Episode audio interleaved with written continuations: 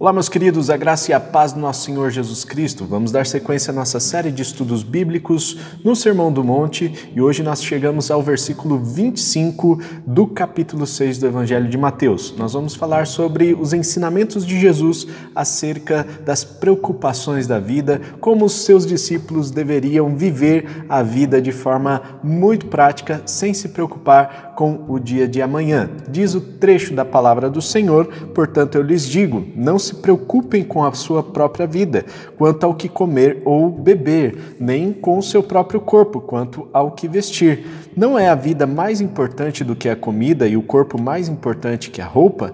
Observem as aves do céu, não semeiam, nem colhem, nem armazenam em celeiros. Contudo, o Pai Celestial as alimenta. Não têm vocês muito mais valor do que elas? Quem de vocês por mais que se preocupe, pode acrescentar uma hora que seja a sua vida? Por que vocês se preocupam com roupas? Vejam como crescem os lírios do campo. Eles não trabalham nem tecem. Contudo, eu lhes digo que nem Salomão, em todo o seu esplendor, vestiu-se como um deles.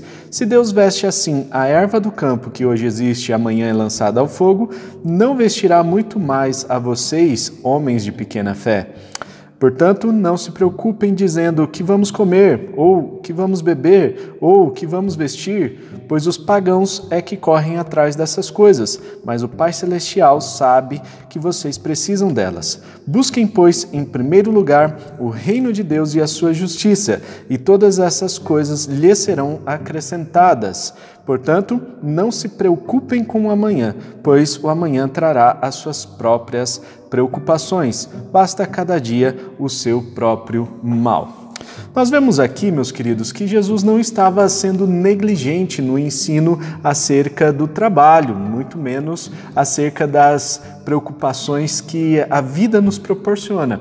Ele estava dizendo que essas coisas não devem ocupar a nossa mente, não deve dominar o nosso coração. Nós falamos no devocional anterior, no nosso estudo bíblico anterior, sobre aquilo que nos domina. Né? Às vezes é, pode ser a, o alimento, pode ser as trevas ou pode ser a, o próprio dinheiro. E agora nós vemos Jesus falando para que as ansiedades da vida não dominem o nosso pensamento.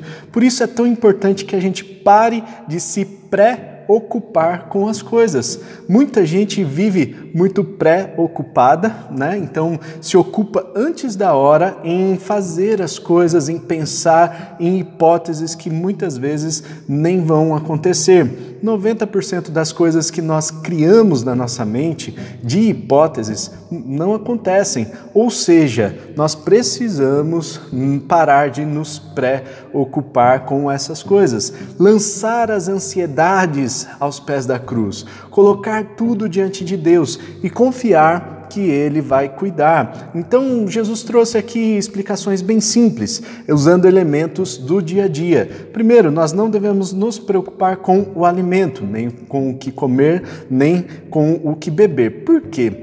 O alimento é a coisa básica é, do ser humano, mas isso não deve ser negligenciado a ponto de não querer trabalhar para não para conquistar algo, para ter ali o seu alimento. Isso é, é muito claro quando Jesus fala mais para frente né, da questão de buscar o reino de Deus e a sua justiça. Então, nós devemos buscar em primeiro lugar o reino de Deus e a justiça dele e praticar a justiça de Deus, e a alimentação vai vir por meio disso. Nós vamos falar daqui a pouquinho sobre isso. Também não devemos nos preocupar com o que vestir, porque os pagãos fazem isso. Né? Os pagãos têm um costume de, se, de viver em função da comida, da bebida e daquilo que eles vestem. Valorizam demais essas coisas.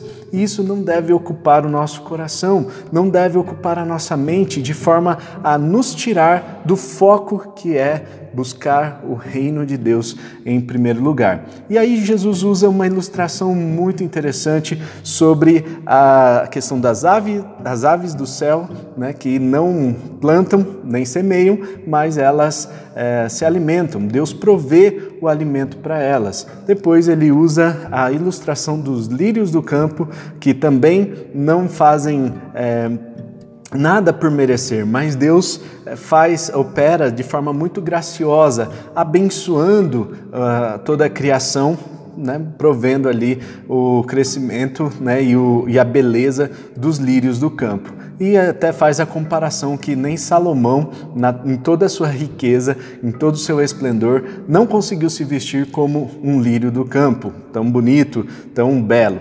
E aí, nós vemos que Jesus chama a atenção dos seus discípulos para que eles devessem então buscar o reino de Deus, buscar a justiça de Deus, buscar a prática da justiça em primeiro lugar. E aí a roupa comida e bebida serão coisas que serão acrescentadas por meio da prática da justiça. Isso não não exclui o fato de termos que trabalhar. E isso é interessante, porque diz é, que nós devemos buscar o reino de Deus e praticar a justiça. Ou seja, né, nós precisamos de uma ação, nós precisamos de, é, de um trabalho e, e, isso, buscar o reino de Deus e, e praticar a justiça, envolve uma ação da nossa parte. Portanto, nós não podemos negligenciar esperando que as coisas caiam do céu, porque as coisas não vão cair do céu da forma como a gente pensa que vai cair. Né? Mas uma coisa interessante nós observarmos.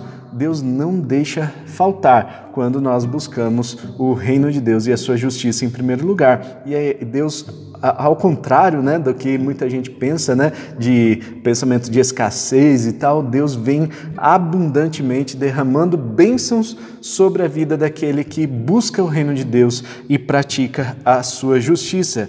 E Jesus também chama aqueles discípulos que viviam preocupados, chama de homens de pequena fé. Isso é interessante porque o que a fé tem a ver com as preocupações da vida. Né? Então, a, a pessoa que vive muito ansiosa, a pessoa que vive pensando muito nas hipóteses que vão acontecer amanhã, né? querendo acrescentar um dia a mais, uma hora a mais à sua vida, é, cuidando né, de coisas que que não devem ocupar as nossas, a nossa vida nesse momento, essas pessoas elas vivem com a mente lá na, no futuro, né? vivem ansiosas. E esse tipo de ansiedade não faz bem para o ser humano. E, portanto, Jesus chama essas pessoas de homens, né? pessoas de pequena fé. Ou seja, a fé nos ajuda a, a, confiar que o futuro pertence ao Senhor. A fé nos ajuda a entregar, obedecer aos seus mandamentos e crer que Deus não vai deixar faltar. Por mais que a gente ache no nosso, eh, no nosso coração, na nossa imensa falta de fé, que de alguma forma vá, é, vai faltar no futuro. Né? Então, Deus nos promete, por meio da Sua palavra, é, por meio da promessa aqui de Jesus Cristo, que essas coisas nos serão acrescentadas. Se nós buscarmos o reino de Deus, se nós vivermos a Sua justiça, é, todas essas coisas aqui vão ser acrescentadas para nós. E a gente não precisa se preocupar, não precisa viver uma vida de ansiedade. Ao contrário, nós precisamos confiar que Deus existe e que Deus abençoa abundantemente os seus filhos. Ele nos ama e ele quer nos abençoar quando nós praticamos a sua justiça e buscamos o reino de Deus em primeiro lugar. Amém?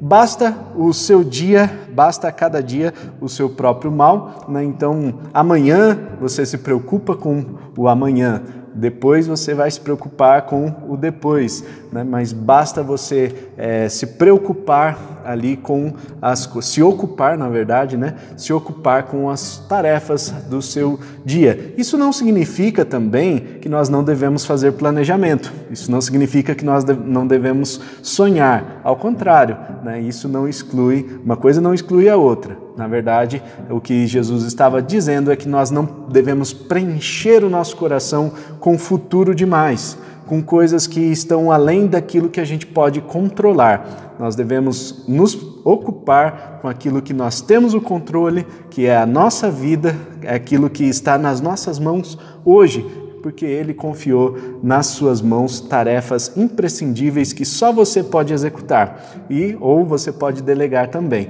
Outras tarefas, outras coisas que estão além da nossa capacidade, da nossa uh, do nosso círculo de, é, de tarefas aí, né, daquilo que a gente pode realizar, a gente não pode se preocupar. Isso não deve ocupar o nosso coração, isso não deve ser ansiedade que a gente carrega. Coloque esses fardos diante do Senhor Jesus, coloque aos pés da cruz, se livre dessas coisas que te, te preocupam, são ansiedades que podem de repente te travar em relação a muitas coisas na sua vida, mas é, ao colocar essas coisas diante da cruz do Senhor, receba também de volta a fé. A fé para confiar, a fé para crer que Ele está fazendo e que Ele vai te abençoar e que Ele vai prover todas as coisas. Acredite, Deus já está provendo tudo aquilo que você precisa para você viver e para você viver muito bem, tá certo? Fique por dentro dos nossos próprios próximos devocionais, próximos estudos bíblicos aqui, se inscrevendo no nosso canal e ativando o sininho